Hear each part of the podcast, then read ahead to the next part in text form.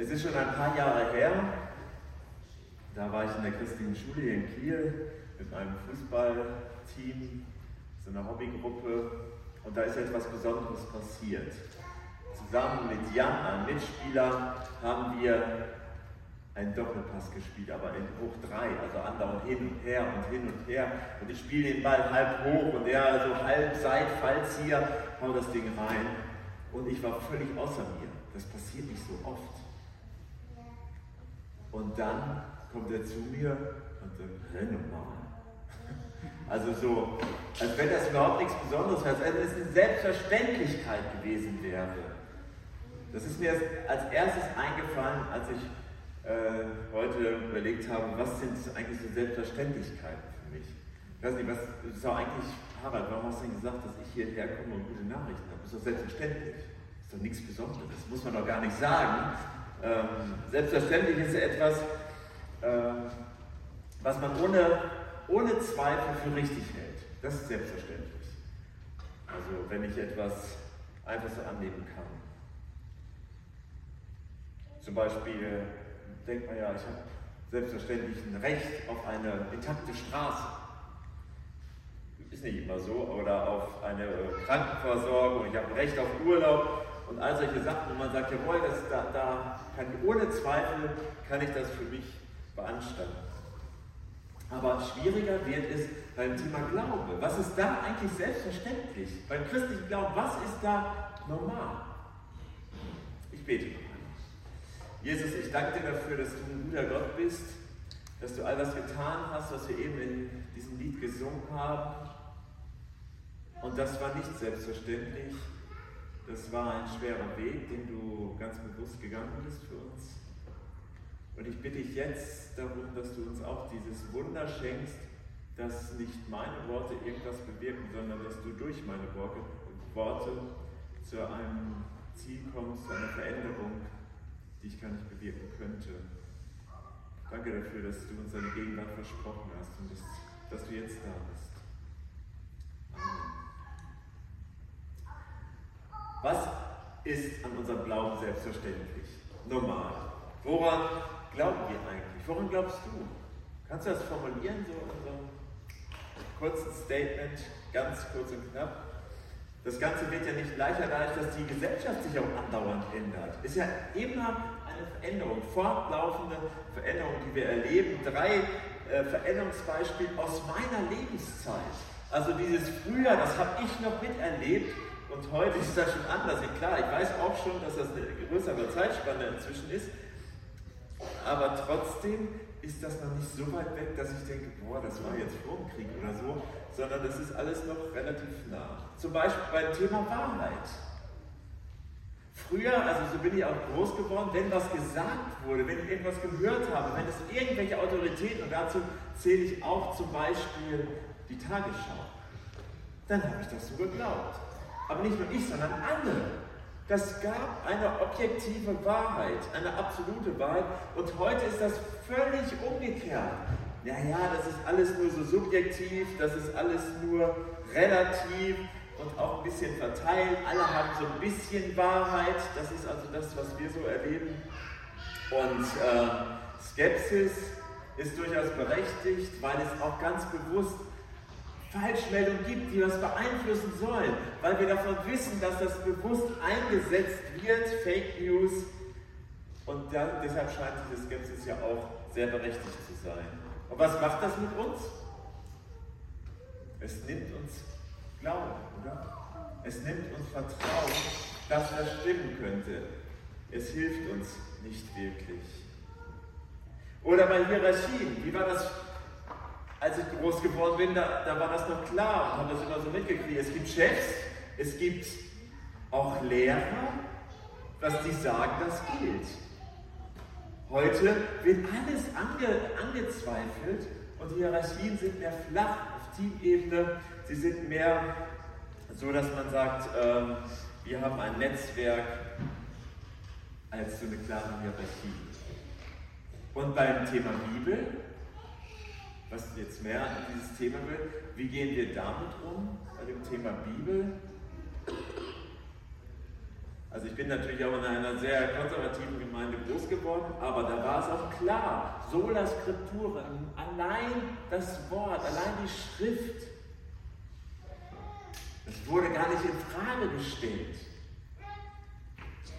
Es war der Maßstab für alles Denken und Handeln. Völlig normal und hat mich und meine Kultur beurteilt. Und heute sehe ich, ähm, dass Menschen ja, die Gemeinschaft suchen mit der Bibel und dass meine Kultur die Bibel beurteilt. Also das hat sich genau umgekehrt, umgedreht. Eigentlich ein ziemlich gravierender Wechsel. Der Theologe Hannes Wieher, der hat gesagt, früher suchten Gläubige Frieden durch ein heiliges äh, und Frieden mit Gott durch Vergebung, heute eher durch Versöhnung. Früher ging es darum, ein heiliges Leben zu führen, heute geht es um ein Leben mit Würde. Man braucht das ja gar nicht beurteilen. Man braucht das ja gar nicht beurteilen. Früher war auch nicht alles gut. Heute und in den nächsten Wochen werden wir uns, also mit ein paar Unterbrechungen, mit der Unterbrechung fangen wir nächste Woche schon an, mit dem Evangelium beschäftigen. Das ist so ein Standardbegriff aus dem christlichen Glauben, das Evangelium. Und es gibt so ganz moderne Kirchen, die, die machen alles am Evangelium fest. Die sagen, oh, das Evangelium und nur wenn das Evangelium gewesen ist, das Evangelium hin und her. Und mein, meine Überzeugung ist es, dass wir gar nicht so genau wissen, was das ist, oder? Und trotzdem ist das so eine Selbstverständlichkeit, dass wir denken, ja, wir sind uns einig. Evangelium, ja, klar. Ich habe in dieser Woche das äh, zweimal angesprochen, in mehreren Konstellationen. Was ist das Evangelium? Das wissen wir doch. Und alle so, haben alle genickt. Klar, es ist völlig klar, wie so eine Selbstverständlichkeit, ja, wissen wir. Und wenn man dann fragt, dann sag es mir doch. Formulier es mal in einem Satz. Was ist das Evangelium? Darüber werden wir in den nächsten äh, äh, Wochen nachdenken. Wie können wir das Evangelium so formulieren, so in Worte fassen, dass es von Menschen verstanden und auch noch als gute Nachricht wahrgenommen wird? Denn, das hat Harald ja schon gesagt, das heißt nichts anderes als gute Nachricht. Das kennen wir, also das äh, griechische Eu eigentlich heißt gut und Angel, das steckt da ja schon drin, ne? das englische Wort für Engel oder Angelos im Griechischen Botschafter. Gute Botschaft, gute Nachricht bedeutet dieses Wort einfach nur. Und wenn wir über gute Nachrichten nachdenken, dann ist es doch häufig so, und so erlebe ich das jedenfalls auch ganz oft bei mir, wenn ich eine gute Nachricht habe, dann will ich die auch raushauen. Dann will ich die nicht für mich behalten. Hast du schon gehört? Und dann kommt irgendwas. Ich weiß noch, als wir, ähm, also wir waren nicht schwanger, meine Frau war schwanger, aber wir wurden Eltern. Und dann wartet man ja erstmal, bis die Sache relativ sicher ist. Und dann kann man es endlich erzählen. Ich weiß noch, ich wollte es eigentlich schon viel früher erzählen, weil das so eine gute Nachricht ist. Und dann musste ich mir, oder wollte ich mir, wollten wir uns eine, einen Maulkorb äh, selbst aufsetzen. In den nächsten äh, Wochen möchte ich gerne anhand, man kann das jetzt schon ganz gut sehen, finde ich, von fünf Kernthemen dem Evangelium ein bisschen auf die Spur kommen. Und ich hoffe, dass es uns am Ende dieser Serie gelingt, uns allen, dass wir ein bisschen leichter formulieren können, was das Evangelium bedeutet. Ihr müsst das ja auch nicht eins zu eins übernehmen, aber vielleicht ist es eine Hilfestellung für euch, euer eigenes, äh, eure eigenen Worte zu finden an der Stelle. Ein entscheidender Vers steht im 20. Kapitel des Johannesevangeliums. Jesus ist bereits auferstanden. Er, es folgt dann nur noch ein einziges Kapitel im Johannesevangelium. Und dann kommen so zwei Verse, die scheinen so ein bisschen verloren in diesem Kapitel zu sein. Und sie, diese, diese zwei Verse haben eine eigene Überschrift. Nur zwei Verse, eine eigene Überschrift und da drüber, über diese Verse 30 und 31 steht, warum dieses Buch geschrieben wurde. Ziemlich bedeutende Verse und die hören wir uns jetzt mal an. Jesus tat in der Gegenwart seiner Jünger noch viele andere Wunder, durch die er seine Macht bewies, die aber nicht in diesem Buch aufgezeichnet sind. Was hier berichtet ist, wurde aufgeschrieben, damit ihr glaubt, dass Jesus der Messias ist, der Sohn Gottes, und damit ihr durch den Glauben an ihn in seinem Namen das Leben habt. Was hier aufgeschrieben wurde, was hier berichtet wurde, wurde aufgeschrieben, damit ihr glaubt, dass Jesus der Christus, Christus ist das griechische Wort für Messias und heißt eigentlich nur der Gesalbte. Gesalbt wurden Könige. Das sagt nichts anderes aus, als dass Jesus der König ist. Also das wurde aufgeschrieben, damit ihr glaubt, dass Jesus der König ist der Sohn Gottes, also auch Gott, Gottes Familie, und damit ihr durch den Glauben an ihn in seinem Namen das wahre Leben habt. Und die Antwort darauf, was das Evangelium bringt, steckt in diesem Vers. Das wahre Leben, man könnte es auch anders formulieren, ein Leben mit Bedeutung. Also was bringt das Evangelium? ein Leben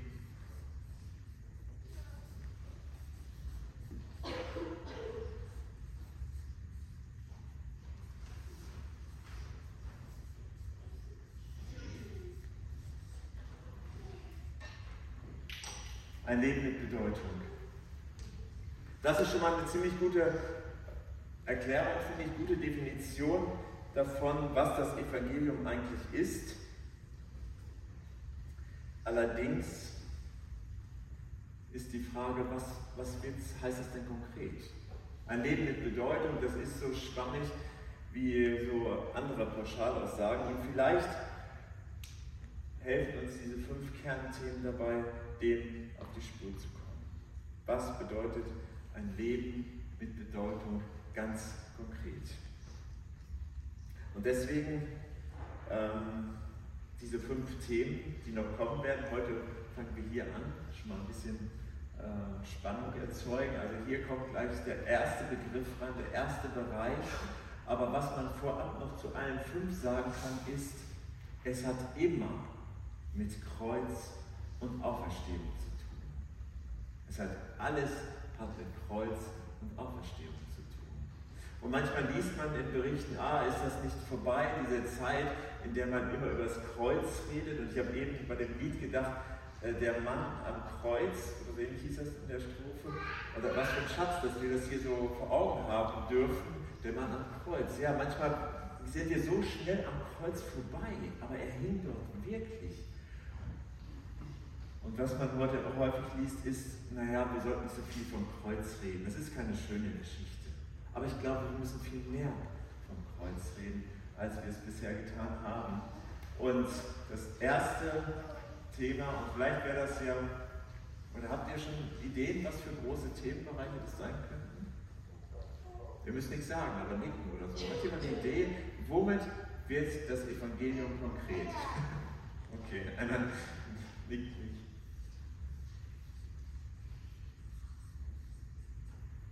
Das erste, Liebe. Ich glaube, das ist ziemlich klar. Das Ganze, die Geschichte von Jesus mit den Menschen hat mit Liebe zu tun. Und im ersten Johannesbrief, Kapitel 4, da lesen wir es auch sehr deutlich, zweimal.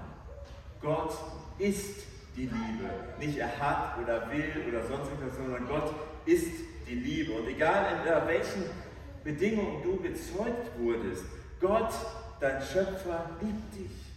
Und egal wo du versagt hast, Gott liebt dich. Und egal, ob du dein Leben dir bis hierher völlig sinnlos erscheint, Gott liebt dich. Langweilig, oder? Es haut einen nicht mehr um. Also jetzt, falls du zum ersten Mal da bist, dann ist das vielleicht wirklich eine tolle, und es ist auch eine tolle Nachricht. Aber alle anderen, die haben das schon so oft gehört. Eine Selbstverständlichkeit. Das musst du doch nicht noch extra sagen. So wie ich das eben zu Hause habe. Das musst du doch nicht extra sagen. Eine Selbstverständlichkeit. Habe ich auch immer gedacht. Und dann hat Gott mich mal in eine harte Schule genommen.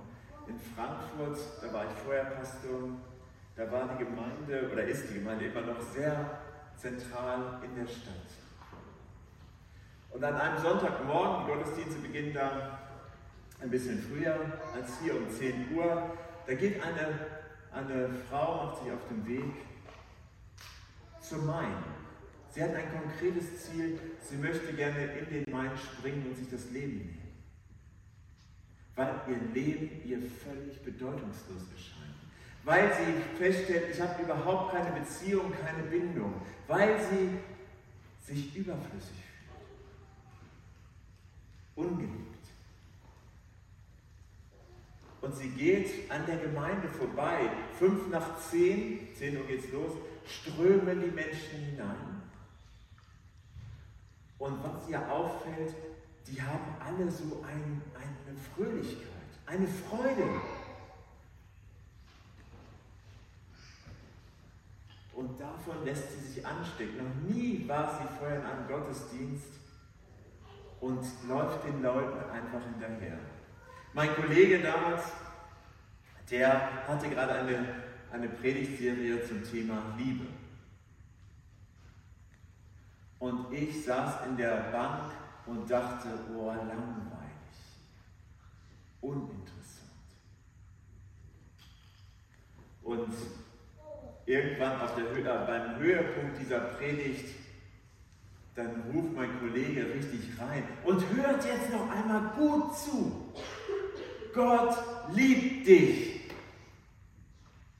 Und ich höre, oh, uh. Es hat echt, ich war wirklich sehr arrogant an, den, in diesem Moment, weil ich dachte, ey, das habe ich im Kindergottesdienst schon gesungen. Das ist der älteste Hut. Und diese Frau hört das und hat zum ersten Mal seit langer Zeit gehört, dass sie geliebt ist. Es hat ihr Leben gerettet. Sie lebt heute noch. Gott hat ihr Leben gerettet mit einer absoluten Sensation, dass er sie liebt, er sie sieht. Ich war mal bei einem Vortrag einer Zukunftsforscherin, Christina Kratz oder so ähnlich heißt die aus Hamburg, und sie hat gesagt, sie hat sich damit beschäftigt, welche, welche Bedeutung hat, hat eigentlich äh, Kirche, Glaube noch für die Menschen? Gibt es irgendetwas, was sie ihnen noch bieten können für die Zukunft? Und hat sich auf die Suche gemacht und hatte eigentlich wenig damit zu tun und erzählte dann, wie sie in ein, ein Kloster ging und dachte, Mensch, die Leute, die haben ihr ganzes Leben Gott geweiht. Und dann fragt sie den, den Klostervorsteher Abt, was, was ist denn das Besondere? Was ist das, das Herausragende am christlichen Glauben? Und dann sagte ihr, dass Gott dich bedingungslos liebt. Und die Frau fängt an zu weinen, weil sie gesagt hat, das gibt es sonst nirgends. Es gibt nichts, was du tun kannst, damit Gott dich mehr liebt. Und es gibt nichts, was, was, was du tun kannst, damit Gott dich weniger liebt. Gottes Liebe für dich ist da und vorhanden. Der russische Schriftsteller Dostoevsky hat einmal gesagt, einen Menschen zu lieben bedeutet, ihn so zu sehen, wie Gott ihn gemeint hat. So sieht Gott uns ja auch. Er sieht uns so, wie er uns geschaffen hat, wie er uns meint.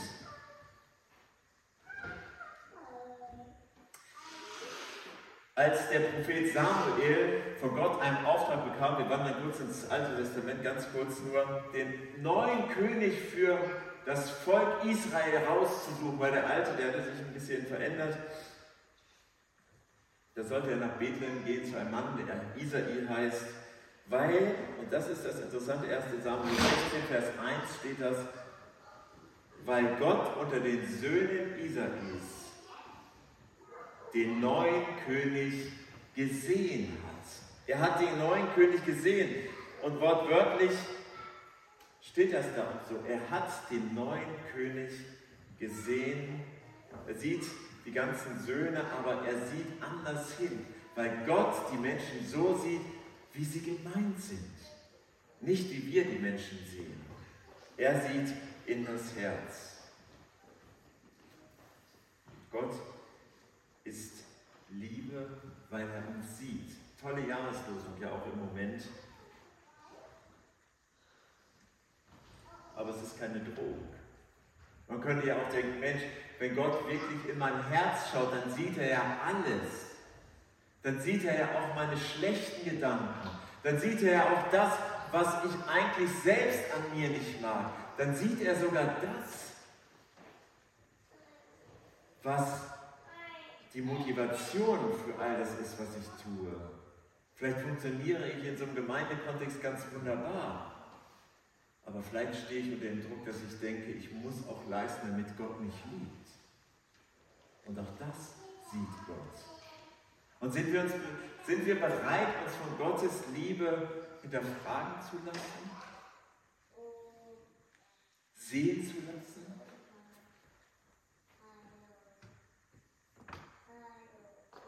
Im Unterschied zur Religion ist das einer der Punkte beim Evangelium. Es ist nicht die Frage, wie kann ich die Gnade Gottes zurückgewinnen, sondern das Evangelium sagt, wie kann ich Gottes Liebe zurückgewinnen? Wie kann ich ein Leben mit Bedeutung bekommen, das Gott mir schenkt? Im Römerbrief lesen wir im zweiten Kapitel, erkennst du denn nicht, dass Gottes Güte dich dazu bewegen will, dein Leben zu ändern? Erkennst du das nicht? Gott möchte gerne, dass du dein Leben änderst. Und in Römer 5, aber Gott beweist seine Liebe zu uns dadurch, dass Christus für uns gestorben ist, als wir noch Sünder waren. Das Evangelium bedeutet, und soweit für heute, das Evangelium bedeutet, dass Jesus Christus, der König, die Gnade, aus Gnade ein Leben mit Bedeutung schenkt. Das bedeutet, mit Liebe geliebt zu werden, damit wir auch andere lieben können. Wenn das keine gute Nachricht ist, wenn das nicht etwas Besonderes ist, dann weiß ich auch nicht mehr, was noch kommen könnte. Danke, Jesus, dafür, dass du diesen Weg bis zum Ende gegangen bist. Ich danke dir dafür, dass wir zu dir gehören dürfen, dass wir gesehen und geliebt sind. Ich bitte ich darum, dass wir verinnerlichen können, was es bedeutet, ein Leben mit dir zu führen, dass du uns Bedeutung gibst. Herr, wir wollen dich jetzt anbeten mit Liedern. Wir wollen gleich am Abend eine Gemeinschaft mit dir erleben, ganz nah. Danke dafür, dass du für uns da bist.